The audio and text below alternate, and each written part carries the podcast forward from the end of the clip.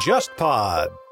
大家好，你现在所听到的这期《忽左忽右》录制于今年的七月三十号。那时候，阿富汗的变局还没有被绝大多数中国人所关注。相隔三个礼拜，和我们录制这期节目的时候相比，阿富汗的局势发生了翻天覆地的变化。本期节目里面提到的多位阿富汗政治人物，也都相继飞往了中东国家或者巴基斯坦。虽然时过境迁，但我觉得刘怡和我的这次连线讨论的内容依然适用于今天的阿富汗变局，尤其他所提供的自己与阿富汗国内政治人物打交道的第一手经验。所以，我还是决定按照原定计划，在本周五上线这期节目，也就是你现在正在收听的这期。希望你能够喜欢。各位听众朋友，大家好，欢迎收听这一期的《忽左忽右》，我是陈彦良。呃，这一期节目呢，我们继续和我们的老朋友刘怡通过连线来聊一下，在上期关于中东的话题里面，最后留的一个尾巴，就是我们一直想找机会来聊一聊关于阿富汗的问题。各位听众朋友们，大家好，我是刘怡。因为从二零二零年一直到二零二一年，呃，阿富汗这个国家这个片土地上也出现了非常多的一些新的变化啊。最新的一个应该就是拜登政府的这个撤军的问题。因为如果七月初各位关注新闻的话，美国总统拜登在七月八号表示过，美国在阿富汗的军事任务将会在今年度的八月三十一日结束。并且呢，他其实，在四月份的时候，当时也说过，说可能驻阿美军会在九月十一日之前完全撤出。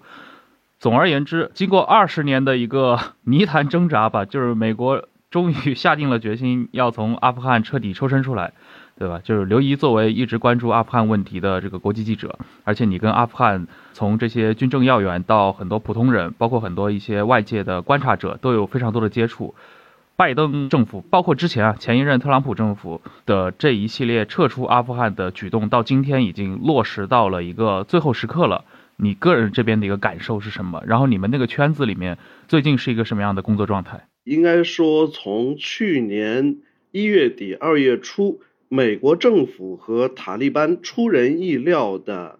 抛开阿富汗政府，就单独达成了美国和塔利班阵营的这样一个和平协议。从那样一个时候开始，至今已经过去了一年半左右的时间，应该说是阿富汗的时局发生了非常剧烈的这种变化。比较遗憾的一点是，最近一年半，就是这种变化剧烈发生的这个阶段，就我没有能够去到现场去采访，原因是。从新冠肺炎疫情去年春天影响到全球开始，就阿富汗也是中断了对于中国公民的这个签证发放。当然，我本人跟我在阿富汗的一些采访对象，还有当地的一些朋友，也是一直通过电子邮件和电话就保持着联络。包括在今年塔利班卷土重来的这样一种前景的情况下，其实就几乎每一两个星期就跟我在阿富汗的一些朋友进行电话通话。当然，总的来说，就是虽然我们在无论是自媒体还是外国媒体的报道中都感受到就这样一种山雨欲来的气氛，就是说，随着美军的撤出的时间表的公布，特别是美军其实从去年二月份跟塔利班的这个和平协议正式公布开始，就在有计划的放弃他们在阿富汗境内的一些空军基地，包括把驻扎在阿富汗的这个美军人员、军事承包商的工作人员。乃至为美方工作的一些阿富汗公民就撤出，塔利班可以说是在全国的多个省份转入了一种攻势。阿富汗战争我们知道是从二零零一年底开始，然后到二零零三年建立了现在这个新的政权。但是在新政权的统治维持了差不多十年之后，从二零一二一三年左右开始，实际上阿富汗的这个国内形势就面临整体的恶化。包括塔利班在阿富汗实际上一直控制着一些不连续的局部的活动区，有一些是由在地的这个加入塔利班的这些割据武装所控制的，甚至于在距离喀布尔就只有几十公里的这样一些农村，就一直有这种势力在活动。包括对于一些公路和这个类似像高速公路还有包括像一些就是说过去由政府军控制的检查站等等，它一直是处在一个争夺的这种状态。呃，就我们这个看新闻看的心惊肉跳啊，因为过去这个中文报道里面，你像我们这一代人对吧？小时候可能都是在电视上亲眼看到塔利班这个炸毁巴米扬大佛的这个名场面的。那么这次可能是去年吧，这个特朗普政府跟塔利班达成了这样的一个。沟通就是你刚说的，踢开了阿富汗政府，对吧？单方面跟塔利班进行了这样的一个和平谈判之后，那也是舆论哗然。一直到今天，我发现这个拜登政府也在积极的落实撤军这个事儿。呃，我知道你好像今年应该是从拜登四月份讲话完之后，也在密切的跟很多。阿富汗这边的采访对象和这些联系人联系，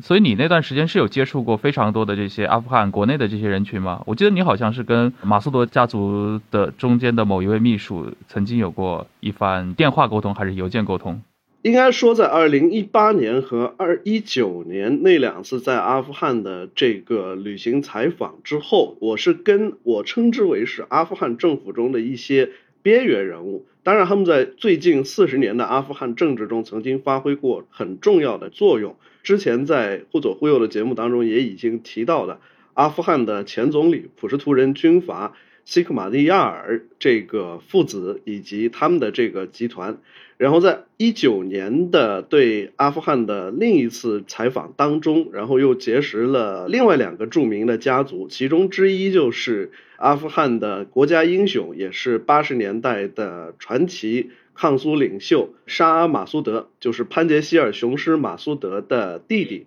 瓦利马苏德，他是曾经担任过。北方联盟驻欧洲的外交代表，后来又担任过阿富汗驻英国的大使，然后他现在是在主持马苏德家族创办的一个 NGO，叫马苏德基金会的这种工作。当然，他也是一位政治人物。当时我是去拜会了他，后来跟他的政治秘书一直有比较密切的联系。另外，二零一九年就还拜访了。八十年代，阿富汗抗苏游击队名义上的最高领袖就是拉苏尔赛义夫，然后他也是二零一九年阿富汗的这个支尔格大会，也就是全国部落领袖大会的这个议长，然后当时也是拜访了他。除了这些阿富汗的政治人物和他们的这个亲随之外呢，通过常驻在阿富汗的一些印度和美国的记者，后来又联系到了阿富汗的一位。著名的国会女议员就是法奇亚库菲，她是阿富汗著名的社会活动家和女权主义者，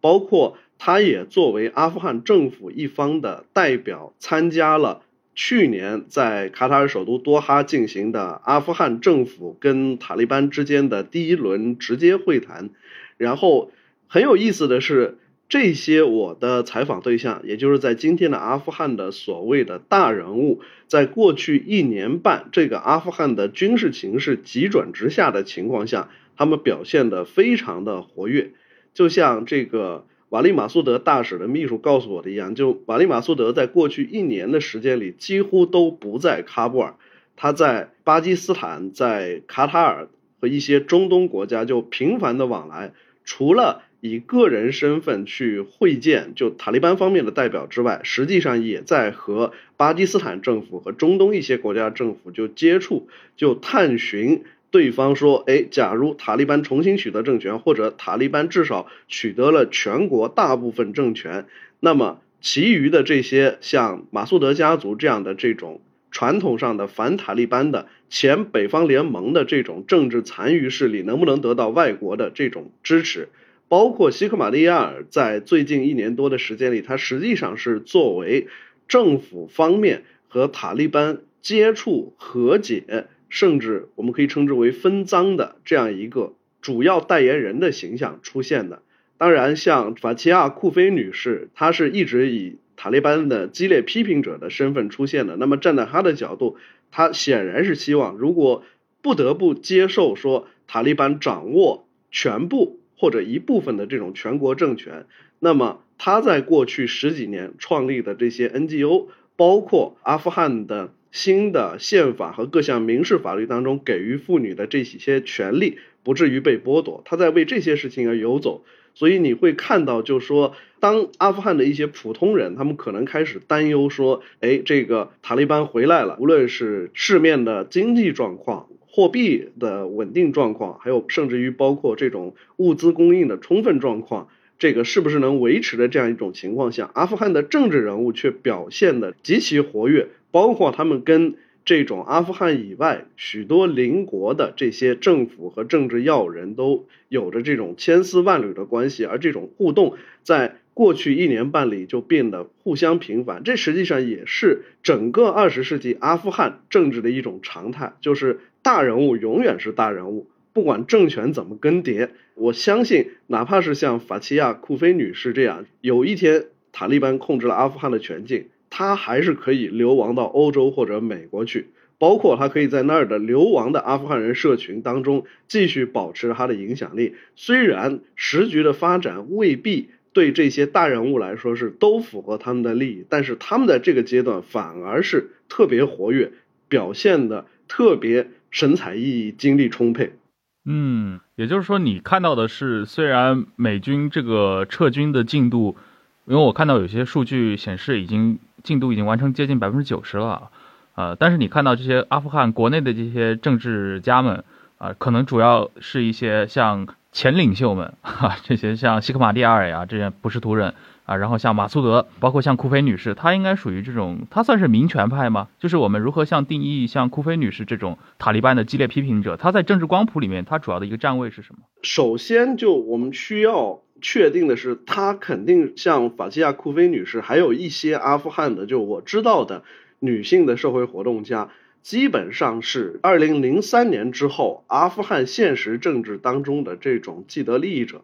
因为说到底，阿富汗的这样一个政权，它毕竟是美国和北约通过波恩议程建立的，它必定要遵循，至少要接受和容忍美国和北约试图。推行的这种比较现代的这种价值观和生活方式，那在这样一种情况下，不管阿富汗政府愿不愿意或者尊重不尊重，他必须容忍，就说，第一，像妇女政治家群体、保护妇女权益的这些 NGO 的出现，但是实际上这些群体以及他们的这种领袖，在九幺幺事件之前乃至更早的这个阿富汗，实际上他们也是至少是出身城市中产阶层的。这个情况其实不光是在阿富汗，在非洲，在南亚的很多地区，包括像印度这个英迪拉甘地夫人，像巴基斯坦的这个布托夫人，他们都曾经担任过政府领袖。但是，印度和巴基斯坦妇女的这种社会地位和日常的生存状况好吗？肯定不好。包括在非洲的很多地区，也曾经出现过非常著名的女性政治家，但是他们这些人是否？拥有很高的社会地位，跟这个国家妇女的这种日常生存状况之间，实际上是没有必然联系的。阿富汗的情况也是这样，就是说，在阿富汗的国会里面，虽然有一定比例的女性代表，包括阿富汗的一些知名人物的，像他们的女儿、他们的夫人，都在阿富汗的看上去。就比较开明和比较西化的这种社会潮流当中扮演了一种女性的这种角色，但是实际上对于阿富汗的妇女，无论是在婚姻、就业还是受教育方面的这些状况，起到的帮助实际上是很有限。总的来说，像这个法基亚库菲，还有其他一些非常著名的阿富汗的女性社会活动家，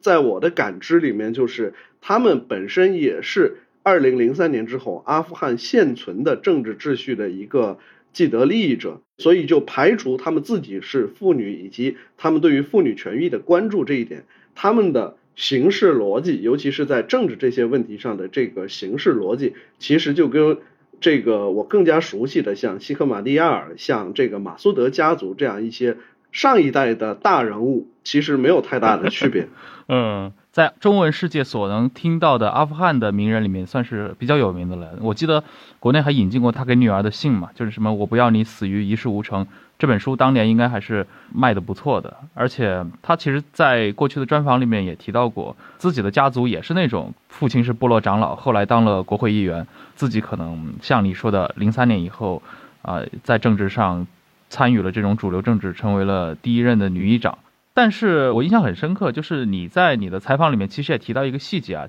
应该是在后期的这个阿富汗国内各个势力的谈判中，库菲女士在一个酒店里面跟一直仇视自己的这个塔利班成员，而且是塔利班的领袖们打过一次照面。而且就在那之前不久，库菲好像是受到了一次袭击，塔利班武装枪击了他的车辆，还把他打伤了。是是有这么一个事儿吗？嗯，对，就是我在今年跟库菲女士就约过一个电话采访，向她打听她在多哈参与政府方面的代表团跟塔利班代表的对话。当时她就提到了这样一个场景，从语气当中能够感到她有非常大的不满。她的意思就是说，你们这些人，塔利班的这些人，你们几个月之前还试图袭击我的这个车队，而且就说这个袭击成功了，他的一只手臂受伤了。当时他是绷带绑着这个手臂去参加谈判的。其实他跟塔利班的直接打照面是在多哈的这个喜来登酒店，因为当时双方的闭门会议是在喜来登酒店进行，在喜来登酒店的餐厅里面，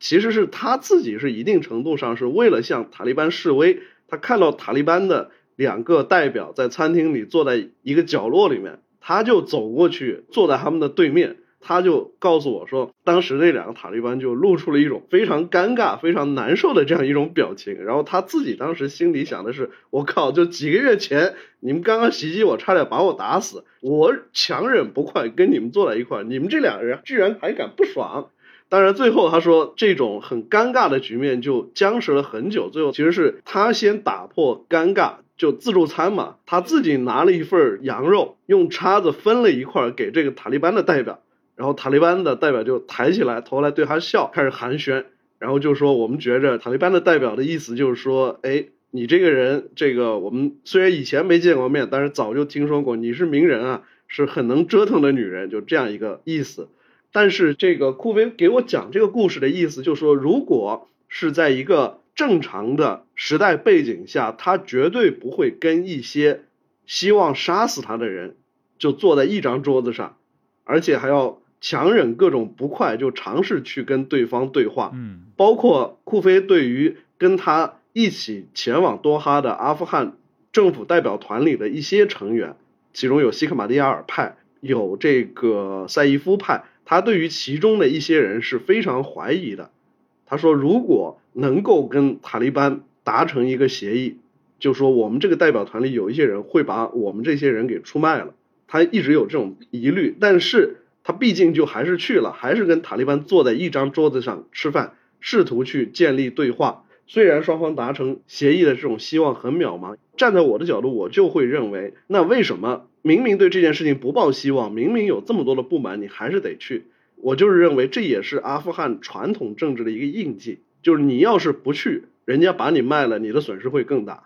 所以阿富汗的这个政府代表团在。确定了不得不跟塔利班对话的这样一个主题之后，实际上花了将近一年时间才组成这个跟塔利班进行谈判的代表团，包括为了组建这个代表团召开了这个支尔格大会，我还专门去旁观了一下，当后来还去拜访了这个支尔格大会的大会主席，就是拉苏尔赛伊夫，然后就明显的感觉到大家关心的都是。我所代表的政治势力要能在这个代表团里塞进多少人，所以这个代表团最后变得非常臃肿，就有四百五十多人。一个有四百五十人的这种庞大的代表团，一定谈不成任何事情。我私下里揣测说，美国政府之所以踢开了这个阿富汗当局，直接去和塔利班达成协议，就是因为不信任阿富汗政府内部的这种，第一是它的这种凝聚力，第二是。他们实各个不同的政治派别实现一致的这种可能性，所以一开始其实特朗普政府跟塔利班的这个接触从二零一八年的秋天就开始了，那个时候并没有说一定是要把阿富汗政府排除在外，但是阿富汗政府为了考虑怎么去跟塔利班谈，派谁去谈，中间僵持了一年多的时间，最后美国人烦了，美国人说 OK，你愿意慢慢组这个代表团，你就慢慢组吧。那我就不跟你谈了，我不让你加入这个跟塔利班的对话了，我直接跟塔利班先签一个方案，然后把这个方案甩给你，强迫你接受。这个也是特朗普政府乃至继承了特朗普政府签订这个协议的拜登政府在阿富汗问题上的这种最后的决断和政策。嗯，你其实刚也提到了，就是阿富汗这个这么庞大的一个代表团，然后里面各种错综复杂的势力，不光有这个政府层面的，也有过去的这些下野军阀，这些各个族裔的形形色色的这些政客们。你接触过的这些人里面，你感觉他们有没有一些最基本的一些诉求呢？或者说有一些统一的价值判断？没有。就在我的感受里面，他们唯一的价值判断是确保无论阿富汗的政权怎么更迭，大人物依然是大人物。这个实际上也是过去四十多年，甚至于说过去一二百年阿富汗历史当中的一个政治逻辑都是这样的。当一个人成为了大人物，他就永远是大人物。所以说，这个你看，一九八零年代在阿富汗政坛上活跃的这些抗苏游击队的领袖，赛义夫。希克马蒂亚尔、马苏德家族，还有其他一些这个地方上的著名人物，到了今天，他们的家族依然掌握着阿富汗的大部分的话语权，包括像这个卡尔扎伊家族，这个可能除了加尼是外来户之外，其他人几乎就是都在本地有着根深蒂固的政治影响力和政治基础，他们要确保就这些东西。在塔利班回来或者塔利班控制了大半个阿富汗之后，依然能够维持下去。然后为了维持这种既得利益，你甚至可以说认为马苏德家族还有包括阿富汗的前任的政府 CEO，现在的出席对塔利班的双边谈判的这个总代表阿卜杜拉阿卜杜拉博士，就说他们也是这样一种逻辑，只是这个逻辑跟西克马利尔恰好相反，因为西克马利尔是普什图人。他可以通过出卖其他民族来跟塔利班达成一个基于同一个民族的这种共识，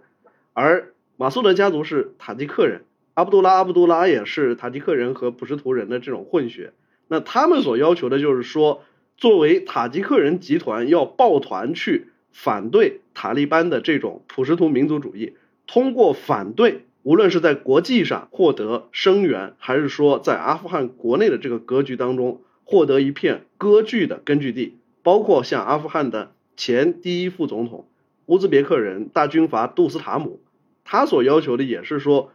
乌兹别克人在阿富汗的北部的一些省份和地区的这种准独立局面不至于被塔利班给破坏。所以在这种情况下，当大家都是基于民族利益、基于家族利益、基于分散的。部落或者说是地区的这种利益去行动的时候，不能指望有一个特别统一的政治目标和政治共识出现。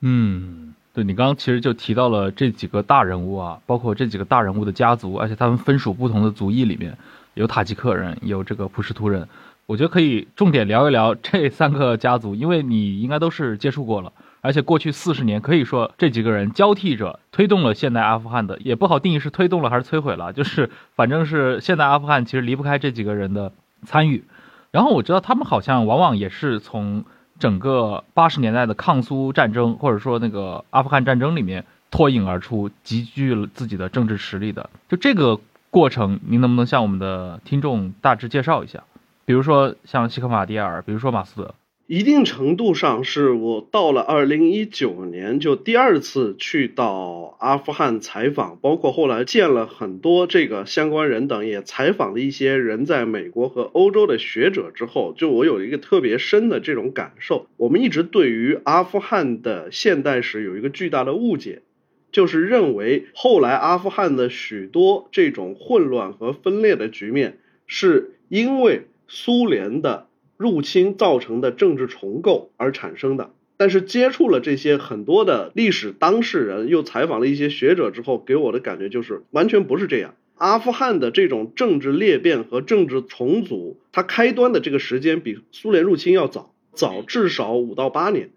因为我有一个印象很深的事件是什么？就是在二零一九年五月份的时候，整个五月我都在阿富汗。当时就是阿富汗为了决定跟塔利班谈判的这个代表团名单的这个芝尔格大会正在喀布尔召开。当时为了防止在喀布尔市内就出现针对代表的这些暗杀活动嘛，那阶段不仅是宵禁，而且白天是交通管制，因为我白天要去采访嘛。我就想有什么办法就绕过这个管制，结果我在当地就有一个朋友就跟我说，哎，我可以去带你去见一个人。其实我这个朋友并不知道他所认识的这个所谓能量很大的这么一个政治人物，能量到底有多大？他只是说这个人在政府里有职务，但是呢，他其实更像一个黑社会老大，黑白两道的事情都能搞定。他能帮你弄到一个通行证，让你白天出去采访，我带你去拜访拜访他。我说行，然后去的时候我就想，哎，那我总得做一个自我介绍吧，我就带了两本杂志，就是二零一八年我在阿富汗就做的现场报道。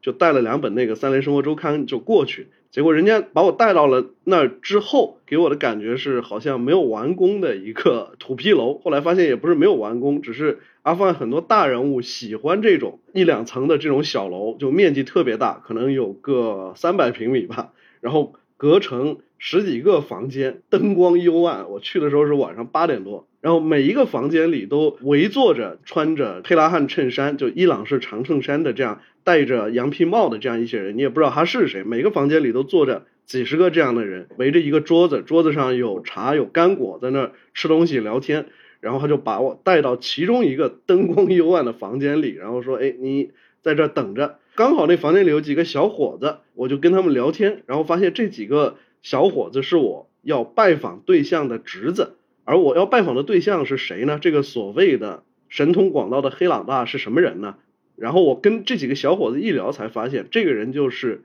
八十年代的抗苏游击队领袖阿卜杜拉苏赛义夫的侄子。然后这几个小伙子是赛义夫的孙子。我当时就从包里就拿出两本我带去那个杂志给他们翻看。我说啊，我是一个记者，到阿富汗来，这个写跟阿富汗有关的故事。然后这几个小伙子。都能说很好的英语，我后来才知道，就他们都在沙特阿拉伯和巴基斯坦留学，就至少读到了硕士。然后他们翻了一下这个杂志，两个小伙子非常惊讶，说：“哎，你还知道赛义德·库特布呀？因为我的那个稿子配了一个图，其中就有赛义德·库特布的照片，就埃及著名的反纳赛尔的，可以称之为现代阿拉伯世界的这个政治原教旨主义之父，埃及诗人赛义德·库特布的这个照片。”我说，哎，是啊，我知道他，然后而且我觉得他的著作对于现代阿富汗的这个历史的影响很大。然后其中有一个小伙子就非常骄傲的跟我说：“你知不知道第一个把赛义德·库特布的著作翻译成普什图语的人是谁？就是我的爷爷阿卜杜拉苏赛义夫。”他说：“阿卜杜拉苏赛义夫是一九六八年到开罗艾兹哈尔大学去攻读宗教学博士的学位。”刚好一九六七年战争，整个阿拉伯世界溃败嘛，然后赛义德·库德布就批判和反对纳赛尔的著作《里程碑》，就在那个时代的阿拉伯世界就一下子流传开来。因为赛义德·库德布指出说，我们埃及过去跟随英国人和美国人变成了半殖民地，英国人和美国人救不了埃及。随后纳赛尔跟着苏联人搞阿拉伯社会主义，被以色列人打得屁滚尿流，可见苏联也救不了埃及。那怎么办呢？我们要从传统的力量当中发现拯救埃及的力量，那就是宗教。我们要建立一个基于宗教政教合一观念，但是用现代化的武器和科学武装起来的一个新的埃及。对于当时的阿富汗来说，埃及还是非常现代的一个外国嘛。尤其像开罗艾兹海尔大学，当时是整个阿拉伯世界的一个特别重要的思想中心。后来，在阿拉伯世界的许多政治活动家和比较激进的这种理论家都跟艾兹哈尔大学有关，所以对当时的很多年轻阿富汗知识分子来说，人生的梦想之一就是到艾兹哈尔大学去读书。当时是在喀布尔大学已经毕业的赛义夫就到艾兹哈尔大学去读书，在那儿还有另一个阿富汗人，那个时候也在那儿留学读博士，那个人就是后来成为北方联盟政治领袖。短暂担任过阿富汗总统的这个拉巴尼，拉巴尼和赛义夫比后来的那些在抗苏战争当中成为风云人物的，像马苏德、像西克马利亚这些人要稍微大一点儿，大个五到十岁。所以就说他们去埃及是最早，在六十年代末就去了，在那儿读到了赛义德·库特布的著作。他们在七十年代初回国的时候，就把赛义德·库特布著作的阿拉伯语版本就带回到喀布尔。这两个人回国之后，都在喀布尔大学当老师，然后就组织喀布尔大学的这些师生成立读书小组，再把这个东西就翻译成普什图语，再给更多的人看到。而马苏德和西克马利亚尔还有其他的后来比较年轻的抗苏游击队的领袖，在当时七十年代初都是阿富汗的喀布尔大学的学生，可以说是当时这个国家的政治精英。他们这些人就实际上是把喀布尔大学变成了当时阿富汗的一个激进思想的中心。因为当时这个阿富汗实际上是在苏联入侵之前很长一段时间就处于社会思想观念和政治意识非常动荡的这样一个时期。因为阿富汗的末代国王查希尔沙阿的他的堂弟达乌德亲王，就在一九七四年就发动了一场政变嘛，结束了阿富汗的君主制，把他的堂兄查希尔沙国王就给赶到了意大利，然后成立了一个共和政府，以达乌德自己为首，随后就开始和苏联非常密切的搞关系，然后要引进苏联的这个政治和经济制度。你可以说，这些人不同的政治派别、不同的政治势力，在当时都有着非常强烈的焦虑感。他们都在思考说，阿富汗往何处去？我要以何种方式来使阿富汗这样一个落后的山地农业国强大起来？在喀布尔大学校园里的这些激进师生，他们的方案就是从赛义德·库勒布那儿学来的，要搞政教合一。包括希克马利亚尔，就是在大学时代。实际上就跟当时流亡在伊拉克的霍梅尼教长的这个追随者就有一些交往。大家的方案有一个巨大的一致性：第一，要尊重阿富汗的传统势力这种宗教制和部落制；其次，就是我们还是要搞政教合一的新的国家。而反过来，当权派达乌德以及他的追随者的现代化方案就是：我们跟苏联搞好关系，追随苏联，引进苏联的政治和经济制度。其实这两个当权派和学生派之间的冲突，在达乌德发动政变之后的一两年间就达到了一个高潮。随后就是达乌德政府开始用武力准备去解决学生派，当时就派军队进驻喀布尔大学的校园，逮捕了当时最活跃的一些师生。结果在一九七四年、七五年左右，西克马利亚尔，包括还有再晚一点的马苏德这些人，就从喀布尔逃走，逃到阿富汗和巴基斯坦的这种边境。所以说，在我们外界看来，好像阿富汗后来的一系列这种动荡是在一九七九年苏联入侵之后发生的。但实际上，在苏联入侵之前的这个三四年左右的时间，在今天的贾拉拉巴德周边，在阿富汗和巴基斯坦的边境线上，已经出现了为数大概在十多万左右的这种政治流亡者和他们的追随者。阿富汗最激进的这些学生和他们的领袖。以及这些人的家人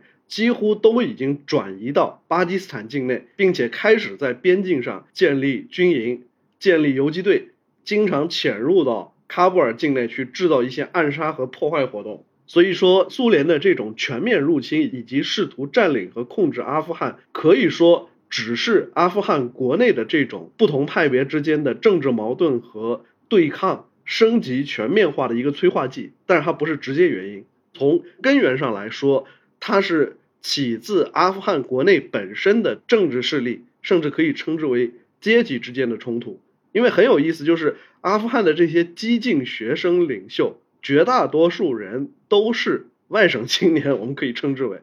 甚至于是外省的农村青年，在农村当中又是地主或者富农家庭的。背景出身的人居多。对，西格玛利亚尔属于是地方部落豪族出身，而马苏德家族算是城市小中产。他父亲是军官，然后马苏德兄弟五个人从中学时代开始就在喀布尔的法国中学成长，所以马苏德后来跟欧洲的一些。政党和政治力量关系友好的一个很重要的原因，也就是他从十几岁开始就说一口还不错的法语，他可以跟欧洲人做直接的这种交谈。你也可以看出，像马苏德、像西克马利亚尔，他们一定程度上是代表阿富汗的这种。城市的边缘力量和农村力量去跟代表喀布尔这样的大城市力量的这个达乌德集团，以及后来的苏联扶植的这些政治势力做对抗。哎，阿富汗这些七八十年代这群政治人物，就感觉他们的整个出身背景有非常巨大的差异。你比如说七十年代，你刚提到达乌德政府的一个上台，那其实后来推翻了达乌德的那个塔拉基在里面也参与了嘛？但塔拉基是一个在莫斯科大学回来的人。然后他是一个深受苏联 价值观熏陶的这样的一个阿富汗政治人物。那之后塔拉基又被阿明推翻了，阿明又是一个在美国哥伦比亚大学拿过学位的人。然后他又是一个在思想教育背景上很亲美的人群，就这部分人，其实我们如果光看学历的话，跟后面你提到的喀布尔大学里面这群西克马蒂亚尔也好，马苏鲁也好，在意识形态上都偏为保守，然后他们的家庭出身也是从这种乡村的部落大族长的这种体系里面出身的，我感觉好像他们的这个来源就非常的不一样。阿富汗近代，它会有这样的一个，比如说城乡啊，或者说这种教育背景人群中间的这么一个对立吗？如果说过去一百多年的阿富汗历史当中有一个根本性的动力，我认为这个动力其实就是城市精英集团和乡村精英集团之间的这种对立。前几年在中国出了一本书嘛，叫《无规则游戏：阿富汗屡次被中断的这个近代史》，然后我采访了作者安萨里嘛。安萨里他自己是城市知识分子背景出身，他的爷爷是五十年代喀布尔大学的副校长嘛，然后他是城市精英集团，然后他就比较认同说阿富汗。近代史，尤其是二十世纪五十年代之后，随着阿富汗的经济和科技现代化的这种进行，就城市精英集团和乡村精英集团之间的这种关系变得越来越恶化。实际上，就说再往前看的话，从这个阿富汗自己宣称的国家独立日是一九一九年嘛，实际上就说从一九一九年阿富汗脱离英国保护地位，正式获得彻底独立之后不久，实际上就发生了政变嘛。在今天的喀布尔有一个非常著名的建筑物，叫做达鲁阿曼宫。达鲁阿曼宫是一个特别典型的有文艺复兴时代气息的这么一个非常巨大的欧式城堡。然后达鲁阿曼宫在它不到一百年的历史上，不断的被修复，又不断的被摧毁，不断的被摧毁，不断的被修复。然后修筑达鲁阿曼宫的就是阿富汗独立之父阿曼努拉汗国王。阿曼努拉汗就是一个特别亲欧洲的，而且带有现代思想的阿富汗的一个开明统治者。他当时之所以要修筑达鲁阿曼宫，就是因为他想建立一个特别西式的、不同于阿富汗传统风貌的这样一个新首都。除了造了这样一个欧洲式的宫殿之外，还在喀布尔的这个等于老城区跟他规划的这个新首都之间，还修了一条窄轨小铁路，包括他所。规划的政府街区跟喀布尔的那种老的贫民窟，跟它的这种老式的传统城堡等等是完全分开的，是一个新的首都。包括阿曼努拉国王就本身也是一个妇女平权运动，还有包括是欧洲政治价值观的一个倡导者，所以他即位之后又获得了彻底独立之后，就以非常激进的这种方式去推进他的这些改革政策。建立了一个新首都，然后颁布了一部宪法，宣布妇女有平等的受教育和就业的权利。他还要给予妇女以投票权，就一切按照现代欧洲国家的这个概念来规划阿富汗。但是阿富汗随后就发生了大规模的部落叛乱，原因就是阿曼努拉国王就试图去改变农村的既有的控制在大地主和部落手中的这种土地制度。包括就是说，他要取消伊斯兰教的伊玛目在农村教育当中产生的这种影响，结果就是阿曼努拉国王立刻就被全国部落起义给推翻了，一共就在位了十年。而继他之后成为阿富汗国王的，就是查希尔沙阿的父亲纳迪尔汗。纳迪尔汗算是王室的一个远亲，担任过国王军队的高级将领。他其实内心并不赞成叛乱的这些部落势力和。地主阶层的这样一种诉求，但是他为了巩固自己的统治，就不可能说重复阿曼努拉汗的特别激进的就改革措施。所以阿富汗实际上在阿曼努拉汗被推翻之后的四十多年的时间里，就一直是在城市和乡村的不同的精英阶层之间妥协和摇摆的这样一种状态，直至他们的这种利益诉求明朗化，并且矛盾就最终激化。这种情况就甚至一直延续到了阿富汗的今天。就一方面，在阿富汗是能够容纳最多数量居民的这种地方，然后包括在城市，你要尊重科学，你要跟外国人打交道，你就要遵循国际法以及阿富汗以外的一般的商业秩序。但是城市虽然它能容纳更多的居民，但是它在整个阿富汗占据的土地面积很小，能容纳的这种居民的数量，相对于这个总人口而言，就还是小。对阿富汗来说，很要命的一件事是，它没有工业。实际上，阿富汗它的采矿业，还有包括其他一些资源，是适宜建立一个现代工业的。但是无论是这种国际因素的影响，还是说是错过了这种适宜的时代背景，总之就是导致阿富汗没有能够建立一个不断的把农村人口转化为城市居民的这样一个现代工业，就导致它的这样一个基于小手工业和外贸的这个城市规模始终大不起来。它在这个巨大的由山地和农村构成的国家里，就是汪洋大海里一只小船。所以就说，阿富汗的这些城市集团要去跟数量如此之多的农村势力以及农村精英集团去对抗，实际上就永远失败。嗯，而且你看，后来包括你所接触到的，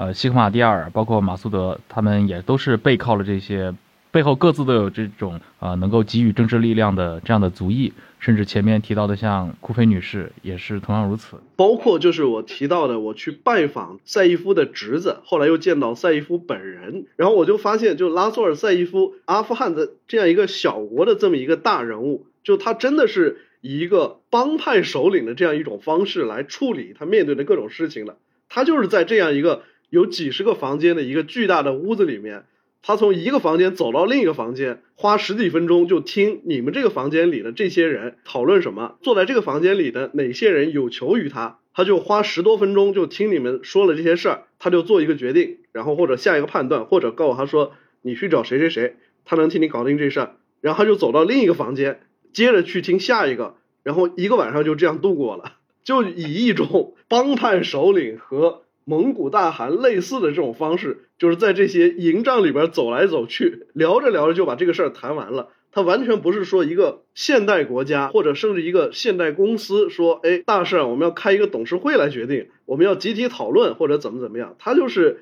一个人溜达着聊着就把所有的事情就解决了，特别特别复古、特别特别传统的这样一种方式，我就完全能想象他们在农村的他们这种。部落首领的、部落长老的这样一种集会或者说讨论是以什么样的方式来进行的？嗯 非常画面感啊！而且之前我们其实提到萨伊夫的最开始也说到了像马苏德啊，像我们上几期你其实也提到了你接触过那个西克马蒂尔父子。就西克马蒂尔这个还有点特殊啊，因为其实前面你也说了嘛，就是他的这个普什图背景，这个跟塔利班可以说是同出一源嘛。因为普什图这个族裔好像也一直是一个骨干式的这么一个族群，这个族群在阿富汗的整个政治背景里面，它的这个站位是什么？就是它为什么会孕育出像塔利班这样的一种形式的组织呢？今天阿富汗存在的一切政治问题，除了我前面提到城乡对立之外，跟他的这种族裔分布和力量对比也是有着非常直接的这种关联。阿富汗非常要命的一件事是在整个中亚和南亚地区，普什图人作为一个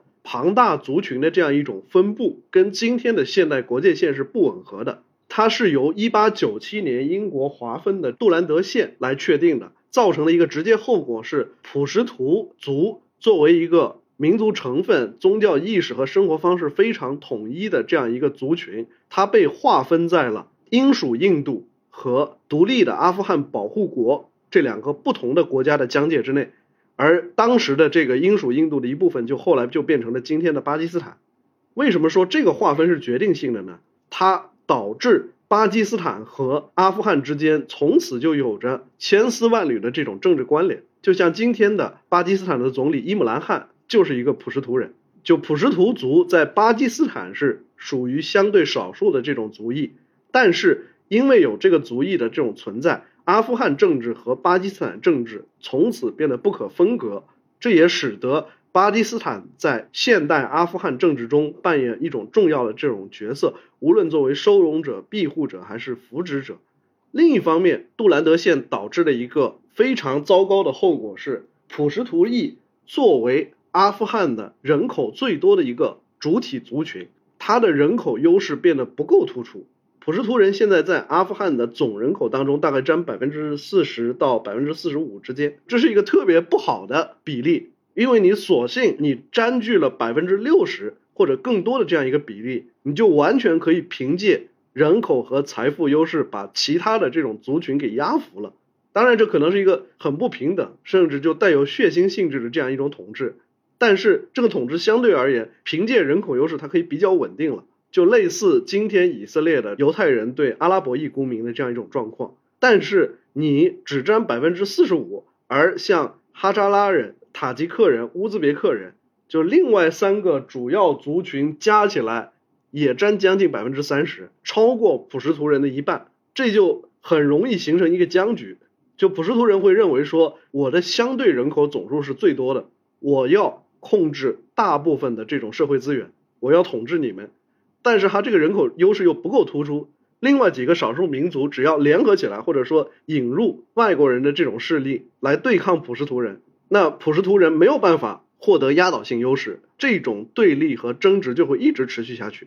甚至于就是说族群之间的这种人口数量的对比，一定程度上是。塑造了不同的政治人物以及他们的公众形象，就像在西方世界，就马苏德是一个非常受推崇的形象。除去他是著名的抗苏英雄之外，就一定程度上也跟我前面提到的，啊，马苏德会法语。包括我去见瓦利马苏德大使的时候，因为我知道他是威斯敏斯特大学毕业的，他是八十年代末在威斯敏斯特大学读书。然后我当时就问他说，到英国去读书这件事是你自己的想法，还是你哥哥提出来的？他说：“首先是我哥哥提出来的。马苏德当时就告诉他说，苏联撤出来之后，阿富汗一定要有非常多的机会去跟美国人、英国人打交道，就需要职业外交家，不需要那么多的军人。当时这个马苏德的势力受到英国和欧洲很多国家的支持嘛，就说那你就到英国去读书。包括马苏德自己的儿子后来也是送到英国去留学嘛。一定程度上，马苏德的在西方世界的比较良好的这种形象。”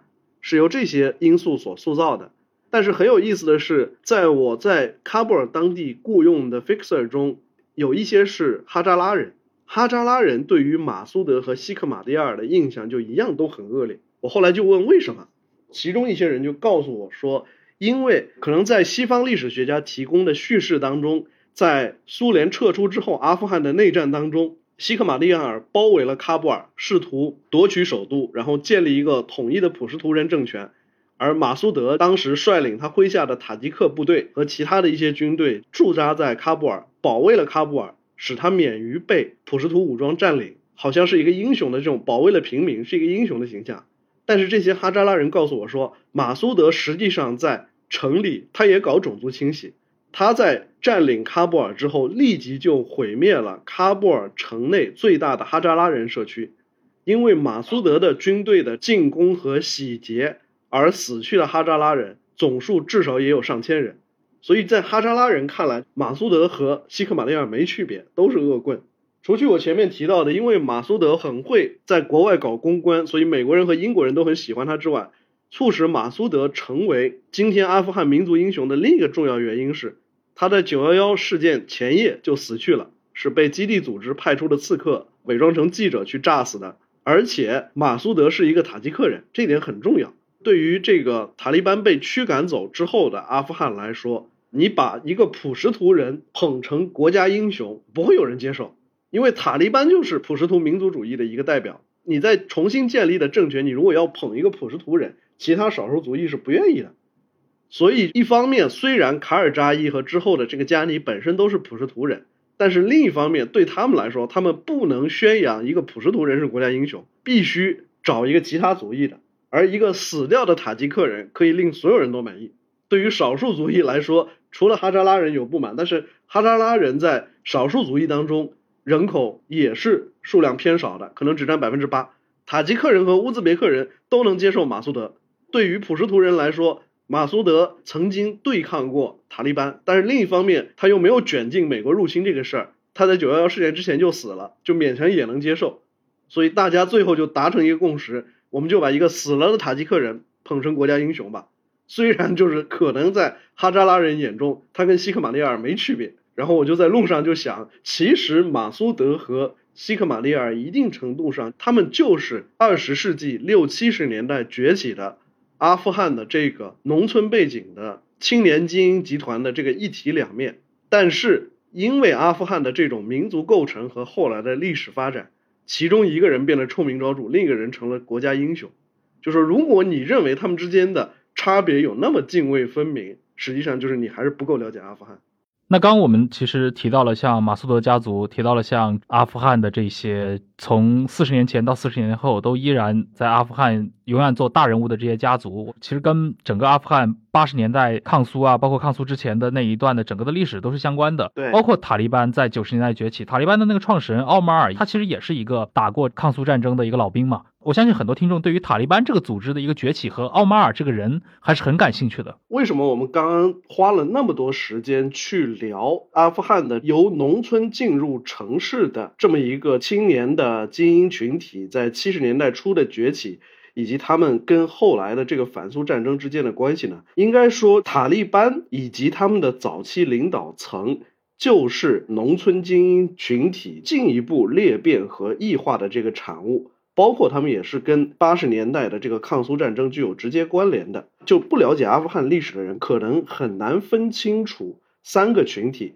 第一就是我前面提到的阿富汗本土的带有教权思想的这些青年革命者，也就是八十年代抗苏穆贾希丁群体的这样一个主体。第二部分人就是以本拉登为代表，还有包括本拉登在八十年代的战友巴勒斯坦人阿扎姆等等这些从非阿富汗的全球其他地区汇聚到阿富汗来参加反苏战争的这些受到极端宗教思想影响的外国穆斯林，这是第二个群体。第三个群体就是塔利班。塔利班这个词儿它本身是一个复数形式，它的单数形式就是塔里布。塔里布的意思就是学生。但是它特指的不是我们所说的，哎，这个中学生、小学生，它特指的是接受过宗教学校培养的宗教学生。那塔利班群体是怎么产生的呢？从七十年代初，西克马蒂尔、马苏德这一些人和他们的追随者从喀布尔躲到巴基斯坦边境去建立自己的根据地之后，实际上在今天的巴基斯坦和阿富汗的这个边境处。就已经出现了规模非常大的阿富汗难民的群体。虽然在1897年通过这个杜兰德线，英国人是成功的把阿富汗跟英属印度的这个巴基斯坦地区分成了两个独立的主权国家。到今天，它也变成了一条公认的国界线。但是这条线两边。生活的都是普什图人群体，这段国境线非常漫长，包括又有经过像开伯尔山口就这样一些非常难以控制的这个崎岖山地，这就导致他没有办法有效管制。所以在国境线两旁居住的是同一个民族，大家相互往来、自由穿越是很频繁的。在阿富汗的这些青年普什图革命者群体逃到了巴基斯坦之后，他们的追随者又跟过来。但是，就这些人本身，他们活动的这个地区在巴基斯坦也是经济上比较落后的这个边疆地区。另一方面，他们逃过来的这些人以及他们的追随者啊、亲属啊、后代啊，就没有合法的身份嘛，就没有办法在巴基斯坦读书就业。他们实际上就从那个时候开始，在巴基斯坦的这个边境地区，后来还包括在巴基斯坦的一些拉合尔之类的大城市周围，就形成了像类似我们唐人街的这种，他们叫。阿富汗城就是移民社区，但是移民社区里的这种居民，他们其实又不跟非普什图人进行交往，他们生活在自己的社区里，但是又没有取得合法的这种身份，就等于这个地区是没有合法的医院啊、学校啊等等的这些设施。但是呢，阿富汗在这种传统社会里面，其实宗教就有着非常强的这种影响力。所以就是在这些难民和流亡移民的社区里面，其实唯一可能存在的一种教育机构，就是由懂古兰经的伊玛目就自己开办或者组织一些人一起开办的这种简陋的宗教学校。所以塔利班应该说，他跟我们刚刚提到的这个穆贾西丁群体差不多，刚好差一辈人。因为在七十年代，穆贾西丁群体开始逃往巴基斯坦边境。随后，在那里组织和领导抗苏战争的这个同时，塔利班后来的这些领导人有很多，就还只是刚刚在难民营里出生，或者说刚刚在难民营里站稳脚跟的这种小孩。但是呢，到了九十年代初，他们开始逐渐成年，在他们的青年时代，他们唯一接受过的教育就是教权主义的、非常简单的原教旨主义的对于世界的这种看法。当时恰巧又有一个时代背景。这个穆贾希丁群体实际上虽然在整个八十年代，他们跟像本拉登这样的阿拉伯人并肩作战，但是穆贾希丁群体很多是普什图民族主义者，至少他们是广义上的阿富汗民族主义者。实际上，就在抗苏战争结束之后，穆贾希丁群体所希望的下一步，其实是要接管和治理阿富汗这个国家。而在这个过程当中，外国人这个问题怎么处理？实际上，他们跟阿拉伯人、跟巴勒斯坦人、跟沙特人是有分歧的。所以，这也就是为什么本拉登在抗苏战争胜利之后，那个时候已经成立了基地组织，但是他没有在阿富汗继续待下去。他那个时候先是回到沙特阿拉伯，后来又跑到非洲去，跑到苏丹和西北非一些地区去，想在那个地方继续活动。原因就是因为他们跟穆贾希丁的目标有分歧。但问题在于，穆贾希丁这个群体从苏军一九八九年完全撤出，八九年到九二年，主要是穆贾希丁继续从纳吉布拉的傀儡政权手中夺取全国政权的这个两年半的战争。然后从九二年差不多到。九六年将近四年的时间，则是穆贾希丁群体自己之间的内战。马苏德控制了喀布尔，然后西克马利亚尔就去包围和攻击喀布尔，试图夺取全国政权。就等于说是从八九年到九六年，将近七年的这个时间，苏军虽然撤出，但是阿富汗还是陷于持续的内战当中。其实，在八十年代的这个时候，就阿富汗的普通老百姓。生活在苏联和政府军统治区的这个普通百姓，有很多人对穆贾希丁群体是有好感的，包括我前面提到的这个马苏德在西方世界的这种罗宾汉式的英雄形象，基本上也是这个时期塑造的。整整七年的时间，穆贾希丁可以称之为知识分子军阀群体，是阿富汗政治的实际化石人。但是在这个阶段，阿富汗的无论是政治、社会还是经济状况，比苏联入侵时期更加败坏。甚至于我印象很深的是，我二零一八年的时候，当时在喀布尔去拜访一位政府的副部长级官员。叫了一辆出租车嘛，在路上跟这个司机聊会儿天，司机年纪也挺大的了，四十多岁。司机突然就很感慨的说：“他说我现在突然在想啊，如果苏联人没有撤出，维持下来了，把阿富汗变成一个殖民地，没准国家会比现在发展的还好点。这是一个被反苏的民族主义热情笼罩的一个国家的这么一个国民，过了几十年，他突然开始怀疑说，是不是让苏联殖民更好？”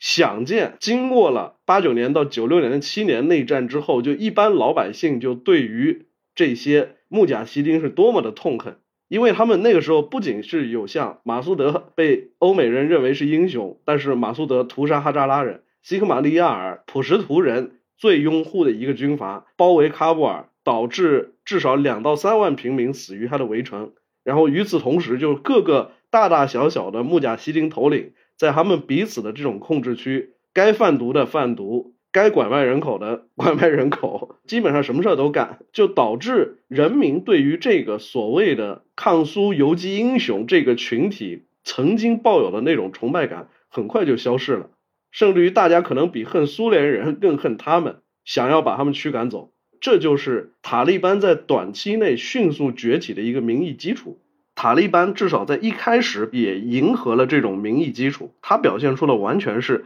我们之所以揭竿而起，就是因为这些人太坏了。就我们代表阿富汗下层人民的这个根本利益，我们最了解民间疾苦，我们要结束从七十年代开始阿富汗二十多年的这种混乱局面。所以塔利班差不多从九四年左右才真正崛起。但是仅仅花了两年多的时间就控制了全国差不多百分之九十的领土，跟这种民意基础是有直接关联的。包括塔利班，就像你提到奥马尔，奥马尔其实他的崛起一开始就是在坎大哈夺取了一个被当地的小军阀掠走的要去当小老婆的这么一个年轻女孩，然后一下子在当地就成了一个传奇人物。随后开始以类似洪秀全的方式开始布道，成为一个宗教领袖，然后再在坎大哈拉起一支武装。包括当时阿富汗的很多传统的这个地方豪强，一定程度上也是出于对于穆贾希丁统治的这种失望，他们转而去跟塔利班合作。所以，就塔利班在短短的两年多的时间内，就从一个还没有人听说过的这样一个新兴的年轻的政治组织，变成了全国的执政集团。而且在这个过程中，最讽刺的就是西克马蒂亚尔的部队在塔利班节节胜利的这个过程当中，是第一批向塔利班倒戈的。原因就是西克马蒂亚尔以及他的追随者跟塔利班在民族基础上是完全一致的，他们都是普什图人，嗯也都是普什图民族主义者。相反，像马苏德，还有包括像这个杜斯塔姆，他们因为是塔吉克人，因为是乌兹别克人，本身就有一个少数民族要反对普什图人多数的这样一种暴政的这样一种比较坚强的抵抗意志在内，所以他们后来构成了抵抗塔利班的北方联盟的中坚力量。嗯，哎，这个过程其实听起来非常不可思议啊！可能塔利班成立之初，对吧？穷乡僻壤，就几百人、一千人不到，但很快可能两年之内就崛起成为了可能全国数一数二的这种大的势力。在这个过程当中，塔利班完全是依靠这个自身的一些基础建设吗？有没有一些阿拉伯世界的国家的力量，或者说类似于像巴基斯坦之类的这样的一些国家对阿富汗进行干预呢？巴基斯坦的这个因素当然是很重要的一个原因，因为反过来讲，西克马蒂亚能在整个1980年代成为阿富汗的这些穆贾希丁群体当中势力最大的一个，很大程度上就是因为巴基斯坦希望支持一个普什图民族主义者在阿富汗执政，利用巴基斯坦的普什图人和阿富汗的普什图人这个亲缘关系干预阿富汗的这个内政。然后另一方面，因为西克马蒂亚尔是巴基斯坦扶植的，那么一旦他控制了全国政权，他一定不会提出说要把巴基斯坦的普什图人聚居区并入阿富汗，那就对巴基斯坦的政府来说，这实际上是一个一举两得的选择。但是从九二年开始的喀布尔围城战就证明，西克马利亚尔他在军事上没有能力攻下首都，统一全国。他在阿富汗的其他的政治和军事势力心目中形象非常差，大家都愿意联合起来抵抗他，而不是接受他的统治。而在这样一个情况下，塔利班作为一个新兴的普什图民族主义者的这么一个政治集团，一定程度上是成为了西克马蒂亚尔的替代品。而且对于巴基斯坦政府来说，因为塔利班就相对而言看上去他的这种根基更加不稳定，政治经验更加匮乏，对巴基斯坦方面来说，似乎他是一个比西克马利亚尔就更容易打交道、更好控制的这样一个角色。嗯，哎，我其实很好奇，就是过去其实中文互联网世界里面流传过就是一些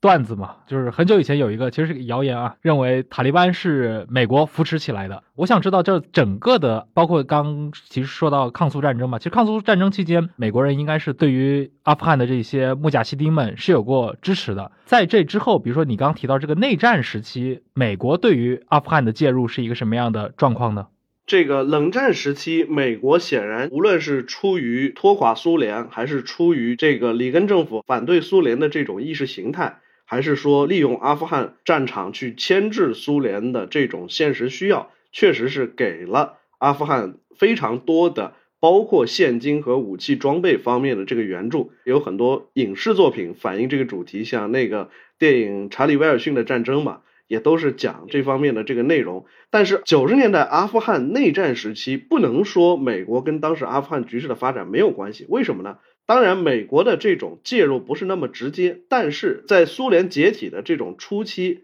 美国一度设想，为了使从苏联母体上分裂出来的这个中亚国家不至于再被俄罗斯吞并或者跟俄罗斯联合起来，应该修筑一条从中亚经阿富汗和巴基斯坦通向印度洋的天然气管道，使得中亚国家的这个天然气资源可以直接经这条陆上管道就通往印度洋，进而对外出口。等于说是在这种地理战略上不必再依赖俄罗斯的善意，我们才能把这个天然气继续往欧亚大陆以外的这个地区输送。当时我印象里，深度介入这条中亚石油管道的规划和游说的就有基辛格，包括当时八十年代里根政府当中的一些高级官员。一定程度上，巴基斯坦在九十年代重新深度介入阿富汗的局势，包括后来扶植塔利班，都是因为巴基斯坦会希望在未来的这条中亚石油管道的战略利益上扮演非常重要的这种角色。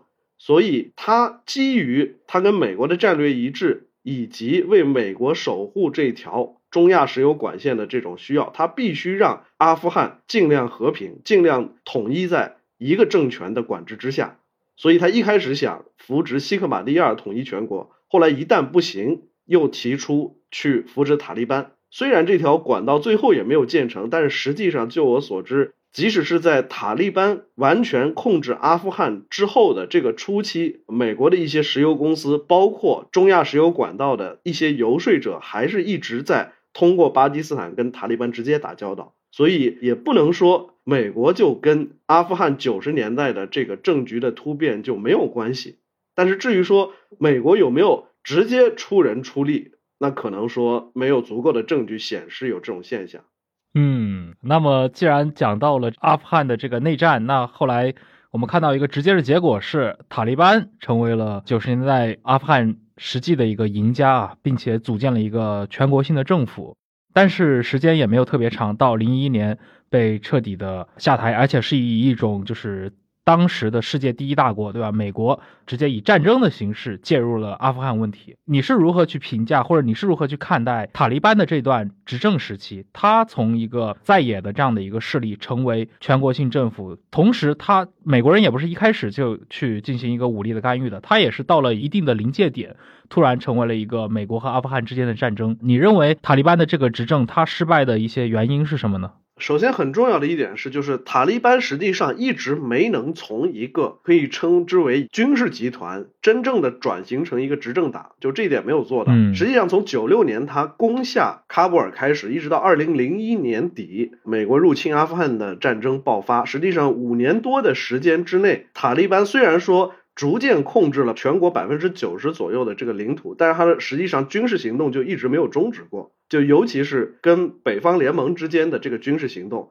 包括跟地方上的小的这个穆贾希丁领袖、小的军阀集团之间的这个战争，实际上就一直没有终止过，所以就导致虽然塔利班成了全国的这种领导者，但是塔利班自己对自己的定位始终更像是一个军事革命集团。所以在他上台之后，塔利班虽然也公布了一个政府名单，也宣布说他有一个内阁来治理国家，但实际上他的内阁的这些各部的部长都是塔利班在各省的省军区的司令员，这些人压根就不待在喀布尔，他们实际上都在各个省的前线跟北方联盟还有其他反塔利班的势力作战，所以他的中央政府看上去。也跟一般国家的这种中央政府差不多，但实际上他任命的无论是内阁各部还是内阁各部的首长都不行使被赋予的这种职权，而包括很要命的一件事是，奥马尔本人实际上他更适合作为塔利班的一个精神领袖，而不是塔利班的非常有能力的行政负责人。因为我问过一嘴拉苏尔赛义夫，因为他跟我提到说他在九十年代初的时候一度跟奥马尔还比较熟，然后因为他也是普什图人嘛，后来奥马尔送给他一些礼物，其中就有一个就是在我们中国人看来很诡异的这种礼物，就是奥马尔就给自己的脸用石膏做了一个倒模，按照那个倒模用黄金做了一个面具作为礼物送给拉苏尔赛义夫。然后拉苏尔赛义夫说，他把这个东西收藏在他的家族博物馆里。然后我就问了一嘴，你对奥马尔什么印象？他觉得奥马尔人还不错，但是呢，按照他的描述，就是奥马尔这个人就是喜欢故作神秘，他不是那种领导能力或者个人魅力特别强的，能经常出现在广场上发表演讲的一呼百应的这样一种人。他觉得奥马尔本身是有点内向的这么一种人。导致塔利班成为了全国统治者之后，就奥马尔经常就是深居简出，不在公开场合露面。第二，他是觉得奥马尔是保留了一些这种军人的这种习气。最典型的一点就是，奥马尔哪怕在塔利班成为这个全国的执政集团之后，他坚持不在财政部建立一个现代的这种统计和预决算制度，他依然按照塔利班在刚刚崛起时的那种方式。他直接指派一些代理人到各个省去处理税务跟财政有关的这个问题，回来再向他报告，然后就记在他自己的一个小账上。因为他第一不信任现代技术，第二不信任官僚，这个其实就是很要命。一个人有了这种意识，实际上就是对于他能实际管理这个国家的能力是一种巨大的损害。当然，那个时候就是塔利班在最高领导层当中还是有一些。具备行政能力的这种人来辅助奥马尔来治理国家，但是奥马尔的这种特质也就决定了为什么很长一段时间之内，本拉登重返阿富汗之后，整个基地组织包括阿富汗的这些外籍志愿者就立刻形成了以本拉登为首的一个单独的权力中心。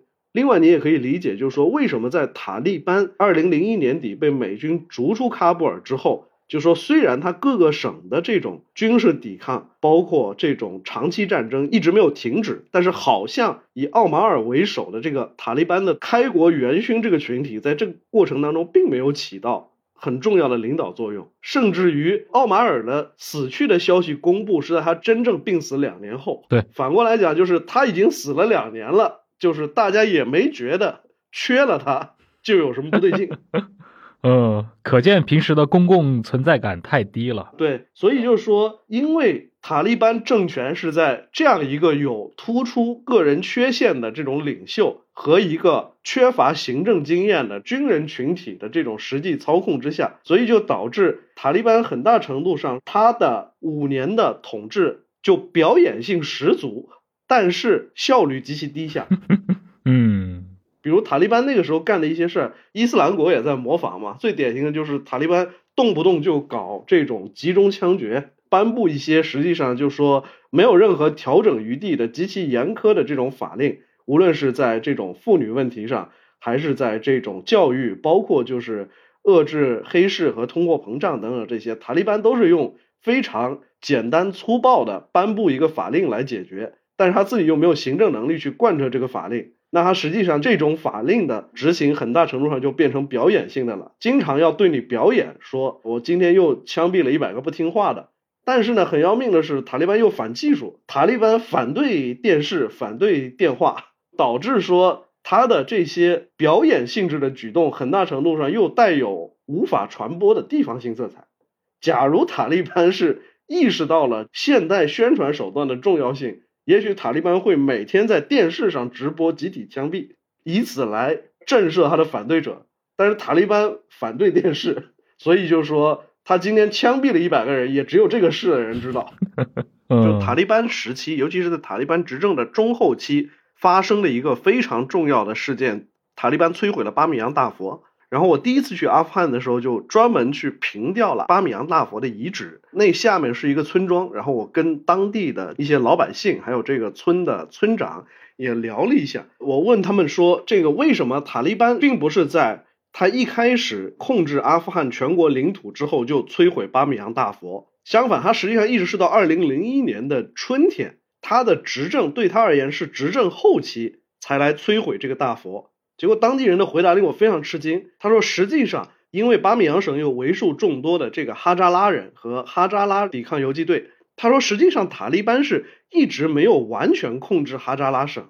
他们是为了摧毁巴米扬大佛，是花了非常高的成本，从喀布尔派出坦克和装备有自行火炮的重型武装的这个野战部队，跋涉一百多公里，突破。”哈扎拉游击队的这个封锁线是专门来破坏这个大佛的，而且为了炸掉这个大佛，投入了非常多的精力，花了非常多的心思。一开始仅仅是说想用坦克和火箭弹把它摧毁，后来发现坦克威力不够，又派来了自行火炮，又拉来了这个榴弹炮，发现还是不太行。最后实际上是在山体上凿了很多的这个洞，然后在这个洞里塞进炸药，就一块引爆。才把这个巴米扬大佛给炸毁，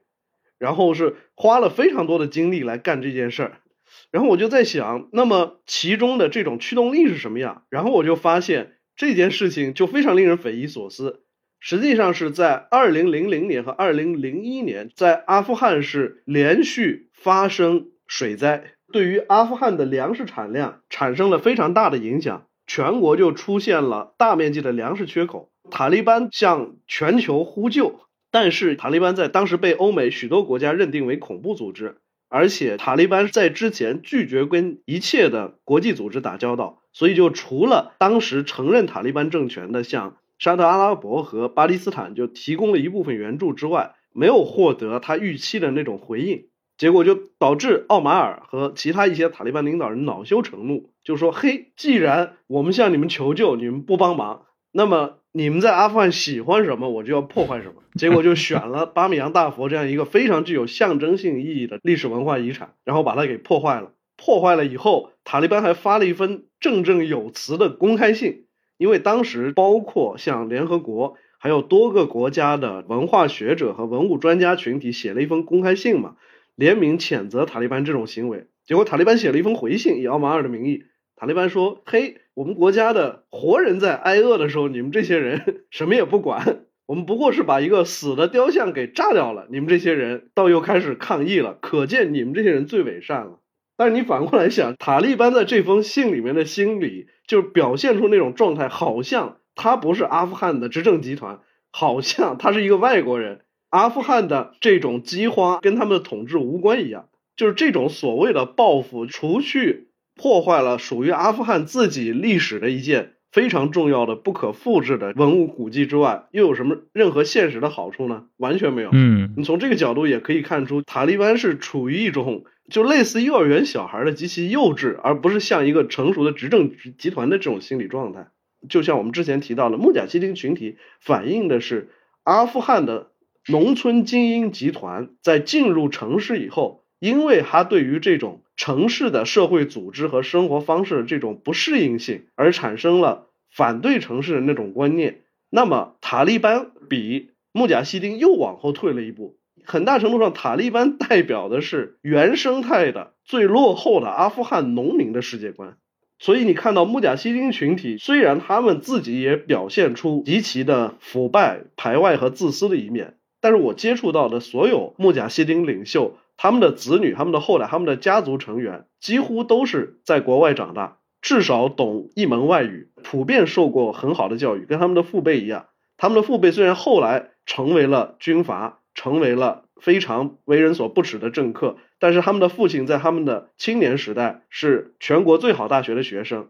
而穆贾希丁的孩子们基本上也都在巴基斯坦、中东国家，甚至欧美国家。基本上我接触的这。五六个穆贾希丁的群体的二代或者三代，至少都拥有硕士学位，有一些甚至读到博士。但是你看塔利班，不仅是没有这种国际意识，甚至于他是完全反现代教育的。嗯，尤其你刚刚提到那个奥马尔，他的这个个人形象，包括他的这个行事风格，那确实啊，就是真的，即使在这个伊斯兰世界，感觉他也是那属于那种真的比较边缘化的这样的一个群体的势力领袖。尤其过去很多人拿奥马尔跟霍梅尼进行比较，就伊朗的精神领袖。但相对来说，霍梅尼还是一个非常适应，比如说他去搞公共演讲啊，他去发表各种诗集诗作，他去试图影响整个伊朗社会的人。但这块好像确实都不是奥马尔擅长的，就更不用说跟本拉登这样极富个人魅力的恐怖主义大亨相比了。那整个这五年时间，听你刚刚的描述，塔利班其实他最终进行了五年的执政，当然是一个不完全的执政啊，最终也没有去保住自己的政权，而且是在一场更激烈的战争中迅速的丢失了自己到手的这一切。你觉得在两千零一年，美国人决定要介入阿富汗，整个事情背后的一个大的逻辑是什么？美国入侵阿富汗，当然直接因为九幺幺事件，必须铲除以本拉登为首的以阿富汗为大后方和训练营的这个基地组织，以及跟基地组织在一块儿的其他阿拉伯恐怖主义者。然后，因为塔利班是拒绝跟他们做切割嘛，这一定程度上，这也是因为塔利班自己在阿富汗执政了五年，把经济和社会状况搞得一团糟。对他们对本拉登和他背后的这些阿拉伯人比较有期待，认为说。这些人有办法从阿拉伯世界就搞来经费，嗯，另一个原因实际上就也是因为美国发现北方联盟这样一个政治抵抗群体能够在现实的军事和政治上给他提供的好处，因为实际上不同于二零零三年开始的入侵伊拉克的战争，美国在入侵阿富汗的战争当中，其实尤其是它的初期。几乎没有动用地面部队，实际上就是用空中力量，在配合北方联盟的野战部队的南下，打下了喀布尔，随后又收复了阿富汗的绝大部分领土。对于美国来说，实际上阿富汗和伊拉克变成了两个巨大的溃疡，对他而言，至少在阿富汗这一块是始料未及的。嗯，问题就很大程度上就出在美国跟北方联盟在重建问题上的这个分歧上。北方联盟当时的主体实际上就是马苏德的继承者，包括有他的两个弟弟，曾经担任过他秘书的这个阿卜杜拉·阿卜杜拉博士，包括马苏德当时的军事副手法西姆元帅，第二个比较大的这种集团是乌兹别克军阀杜斯塔姆的这个部队和政治势力，另外还有其他一些比较分散的反塔利班的这种力量。但是北方联盟也是有一个致命的缺陷，就是他们几乎都是非普什图人，这一点非常要命。对，因为我们前面聊来聊去，其实民族问题是阿富汗的这一团纠结的乱麻里面最重要的一个结。而普什图人又占到百分之四十五，你还是要照顾到普什图人的这种感情。所以说，美国在通过北方联盟收复了阿富汗的绝大部分领土之后，他可以去捧马苏德这样一个死掉的塔吉克的英雄。但是如果在他组建的新政府里面，全都是塔吉克人、乌兹别克人和哈扎拉人的话，普什图人也许到了第二年就又要起义了。所以就说，这就是很要命的一件事。美国依靠北方联盟的力量赶走了塔利班，但是他不能扶植北方联盟目前的几个最主要的集团去组建新政府。这就是为什么到了二零零三年，小布什搞了一个波恩议程嘛，来决定说阿富汗要建立一个什么样的新政权，支持什么样的人去当阿富汗的第一届民选总统。结果就是找到了另一个普什图人卡尔扎伊。卡尔扎伊一方面是北方联盟，包括在之前的穆贾希丁政府当中算是一个二流人物，但是最重要的是他是普什图人，而且是坎大哈地区的普什图望族，他的父亲又是被塔利班杀死的。总之是汇聚美国人所看好的各种因素为一身，所以美国人在二零零三年最后是支持了卡尔扎伊，而不是阿卜杜拉·阿卜杜拉或者杜斯塔姆去当总统。然后，卡尔扎伊的上台，一定程度上也意味着普什图民族主义作为阿富汗的一种重要的政治意识形态，实际上被官方重新接受了。只是其中去掉了这个属于塔利班的这种部分。这也就是为什么像西格玛利亚尔，差不多从二零零二年到二零一六年，实际上他一直在阿富汗的地下活动，包括也在组织反美游击队，一度跟塔利班结盟。但到了二零一六年，他跟加尼总统，加尼也是一个普什图人，跟加尼总统达成了一个和解协议之后，他就立马能重出江湖，因为他那个时候其实已经很清楚，阿富汗的新政权里面，只要去除了塔利班的因素，普什图民族主义是已经被重新接纳了，所以他作为普什图民族主义者，只要跟政府达成了一致，他可以合法的重出江湖。但是你反过来讲，普什图民族主义者重新成为了阿富汗的主导性政治力量。也意味着他跟其他两个乌兹别克人以及塔吉克人政治集团之间的这种矛盾很快就又要激化。嗯，这也就是为什么阿卜杜拉·阿卜杜拉在最近的三次阿富汗大选当中都是作为反对派势力的一个领袖去跟在任的总统做竞争，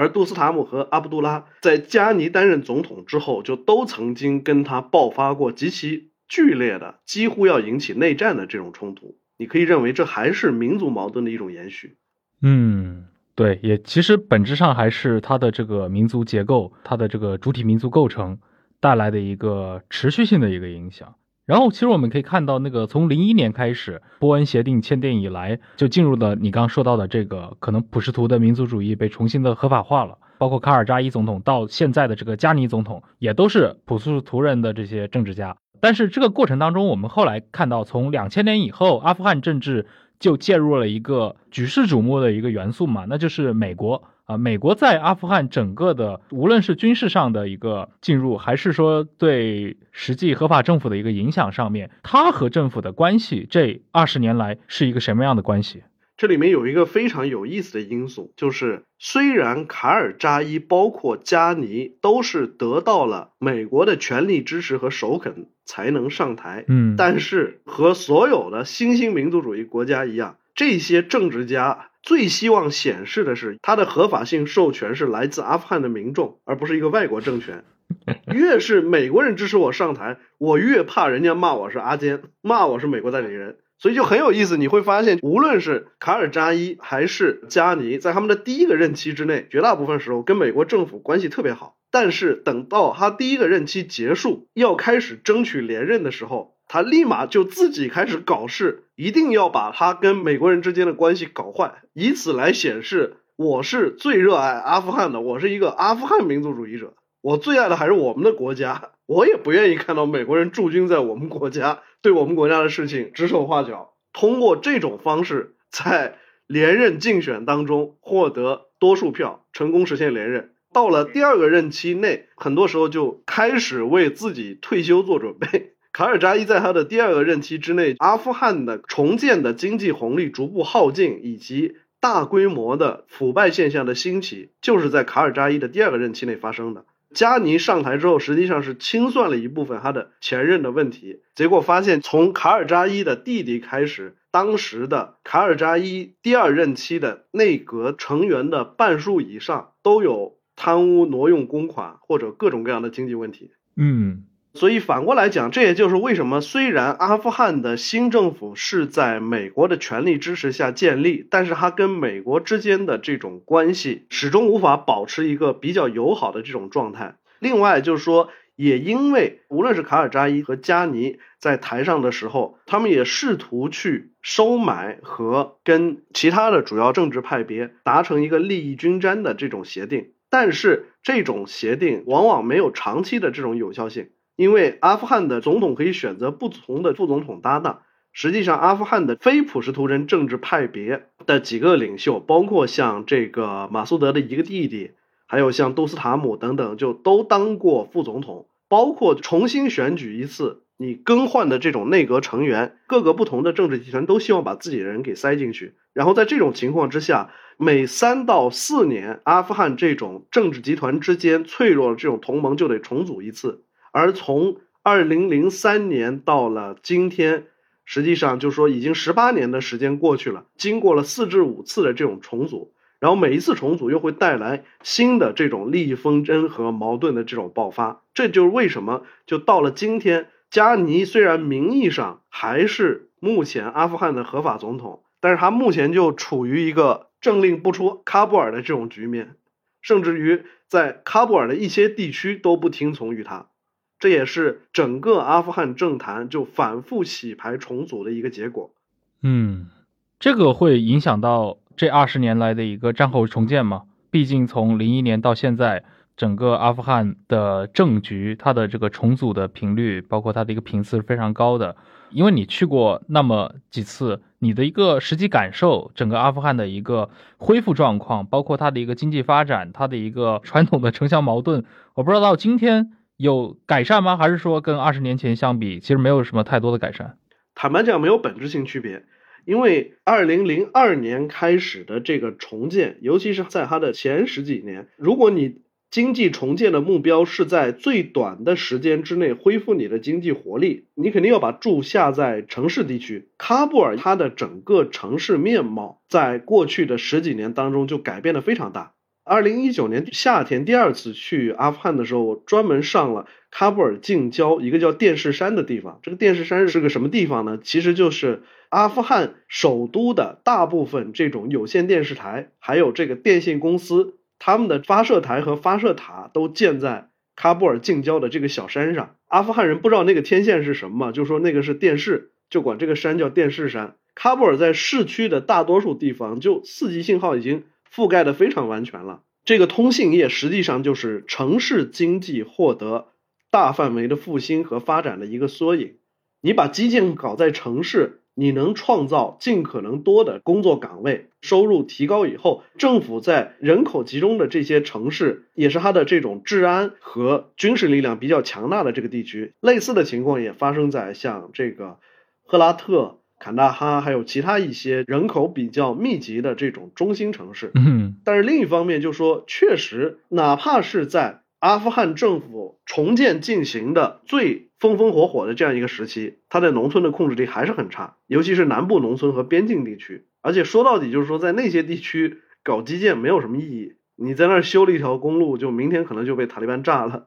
嗯，这也就是为什么。就是说，也曾经有国外的，包括中国的企业试图到阿富汗，尤其是阿富汗北部去开采它的矿业资源，但是最后无一例外都失败了。就是在这些农村和山区是政府的控制力很弱的一些地区，包括像西部靠近伊朗的曾经的丝绸之路名城赫拉特那个地方在修一条铁路，这个铁路是什么时候规划的呢？一八二零年，然后到二零二零年它依然没有修完。因为那个地方实在是过于偏僻，然后是处于 政府统治力量这个边远地带。然后我就跟我当地的朋友开玩笑说：“你就这么想吧，如果这个铁路真的有那么大的价值，有那么高的这种重要性，一八二零年它规划之后的十年之内就应该建成，它不会像等待戈多一样告诉你，从我二零一七年第一次去就说，哎，这快通车了，到二零二零年我打了一个电话问当地朋友说，铁路通车了吗？没有，两百年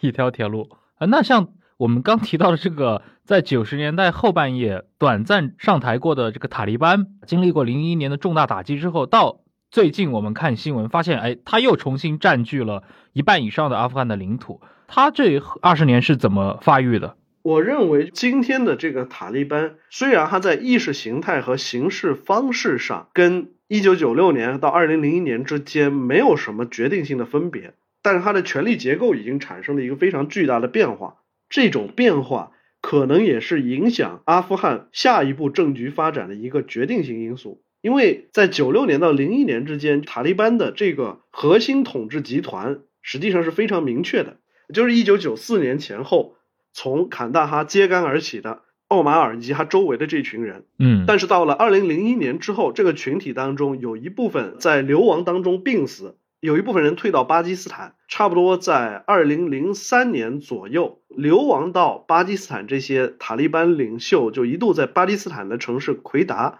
就组建了一个委员会，称之为奎达舒拉。嗯，当时设想的非常好，这个机构躲藏在巴基斯坦，遥控阿富汗国内的这个形势。但实际上是委员会一开始运行就发现了一个很要命的问题，就因为后方跟前方之间的通讯不畅，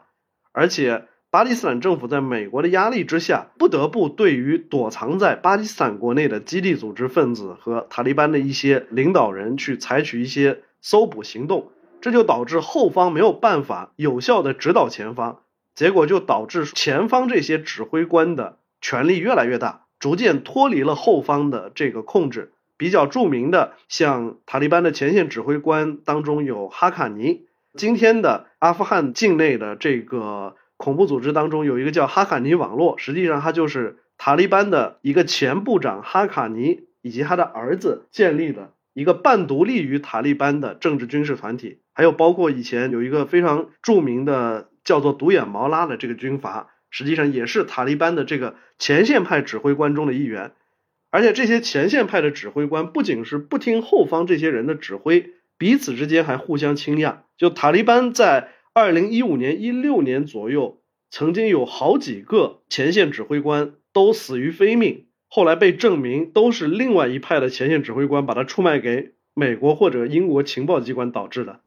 他们之间很可能就是为了争夺地盘，或者为了争夺这种鸦片贸易的归属权，就把对方出卖给美国人。嗯，包括在一些省份，虽然有效忠塔利班的这些部落，包括村镇。但是这些地区的塔利班实际上变得在地化了。就我在二零一八年在去巴米扬大佛的这个路上，因为我当时的这个司机是阿富汗国民军的一个退役上尉，我当时就问他说：“这一路上安不安全？”他说：“不安全，要通过塔利班的控制区。”我说：“你走这条路有没有遇到过危险？”他说：“但是问题不大，为什么呢？”他说：“我们半夜两点钟走就行。”在那个地区的塔利班也是一个打工人的心态，他是朝九晚五的。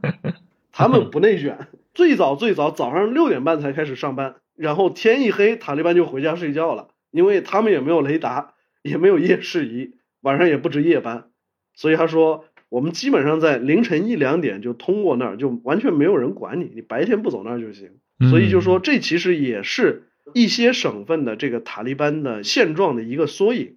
在奥马尔死后，虽然塔利班也不断的有领袖产生。包括有被美军击毙的，奥斯曼尼被击毙了，但是到了今天，名义上是塔利班最高领袖的这个阿洪扎达，他作为后方派，包括去主导，无论是这个跟美国达成和平协议，还是跟阿富汗政府进行谈判的毛拉巴拉达尔，他们都是后方派的代表，他们在未来能不能控制住这些？半独立的前线将领是非常值得怀疑的，嗯，因为阿洪扎达几乎一直生活在巴基斯坦，甚至于说他在巴基斯坦活动的时候，还遭到过其他从塔利班分裂出去的这个武装组织的领导人的暗杀，炸死了他的一个哥哥，但是没有伤害到他本人。但是由此也可以看出，就是他对于塔利班的前线指挥官这个群体的控制力是比较有限的。包括就是毛拉巴拉达尔，他是二零一八年直接在美国政府的要求下，从巴基斯坦的监狱被放出来，弄到卡塔尔的多哈去，然后开始跟美国。一块商讨和平协议的，他自己作为后方派的代表，还是比较愿意通过政治谈判的方式从美国那儿取得有利的条件和保证的。但是下一步还能不能约束住前线这些指挥官群体的这种代表，就很值得怀疑。嗯，就我在二零一八年第一次去阿富汗采访时候的那个文章回来之后写的稿子里面，我就提到，我说我的感觉就是说，因为加尼政府的这个政治治理失败。有一天，美军一旦撤出，这个政府会自己崩溃。有没有塔利班，他自己都会崩溃。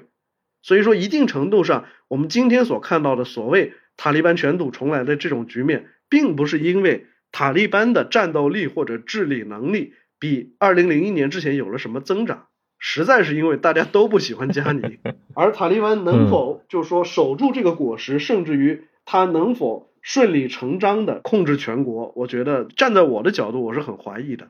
嗯，哎，你刚提到那个阿洪扎达，其实很长一段时间躲在巴基斯坦遥控这个境内的塔利班。那我们知道，其实这个零七年以后，塔利班在巴基斯坦的一个分支嘛，它也独立成了这个巴基斯坦的塔利班。就他们组织之间的一个关系，现在是什么样的一个情况？巴塔组织实际上在很长一段时间之内，一方面他们跟塔利班有利益上的共通性，包括。塔利班和阿塔和巴塔在很长一段时间之内是共享他们的这种训练营，共享他们的这种获取钱财的这个边境贸易通道，包括这种共享军火交易。但是巴塔他的最终目的是取消杜兰德线，而建立一个完完全全的属于普什图人统治的这样一个国家，我们可以称之为普什图斯坦。可以认为他们俩之间最大的分歧是。阿塔要的是一个小的阿富汗，他们承认杜兰德县的这个作为今天巴阿两国国界的这种存在，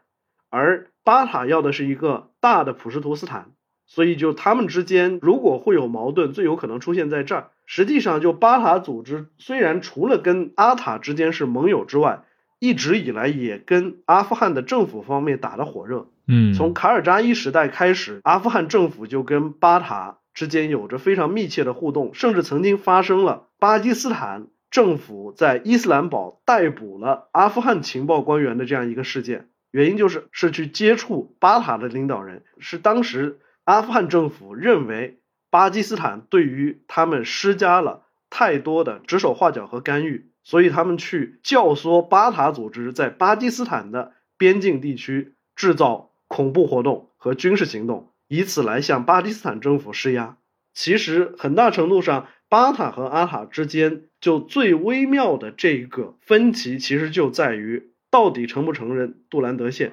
到底要不要接受，总会有一部分普什图人在巴基斯坦的统治之下这个现实。嗯，哎。对于像塔利班这样的一个组织，因为你前面也提到过很多次嘛，其中也 Q 到了他们的这个财政的来源，里面有相当一部分是，比如说鸦片贸易啊。过去这个金星音乐也是世界上非常重要的这个鸦片产区嘛。现在是一个什么样的情况？应该说这一块的这个鸦片贸易在。二零一六年的年底，就美军在对巴基斯坦和阿富汗的交界地带以及阿富汗南部进行大规模空袭之后，当时是对塔利班的毒品加工和出售能力造成了一个巨大的破坏。但是，随着塔利班重新控制相当一部分阿富汗的土地，尤其是这个农村地区，就是这些东西就一定会死灰复燃，并且就是进一步得到恢复。嗯。那到今年为止的话，这个你在三联其实发了一篇文章嘛，就叫《二十年战争的这个终结》。嗯，你自己观察阿富汗这二十年，或者说再加上之前的二十年，对吧？阿富汗这四十年来，你自己作为一个阿富汗问题的一个观察者，你的一个实际感受。而且我相信很多的我们中国的听众也很关心所谓中国在阿富汗问题上的一个它的一个利益切入点，就是你作为这个历史记录者，你怎么看待这样的一些问题？中国在阿富汗，你说有没有利益？肯定是有。就最简单的说，谁也不希望自己的近邻是一个始终存在这种安全风险的这样一种国家，包括这种安全风险很可能跟中国国内的一些民族问题等等就是联系在一起。但是呢，除去这种宏观的战略利益之外，实际上中国本身跟阿富汗之间的，无论是过去的历史交往，还是这种具体的现实利益，其实没有那么多。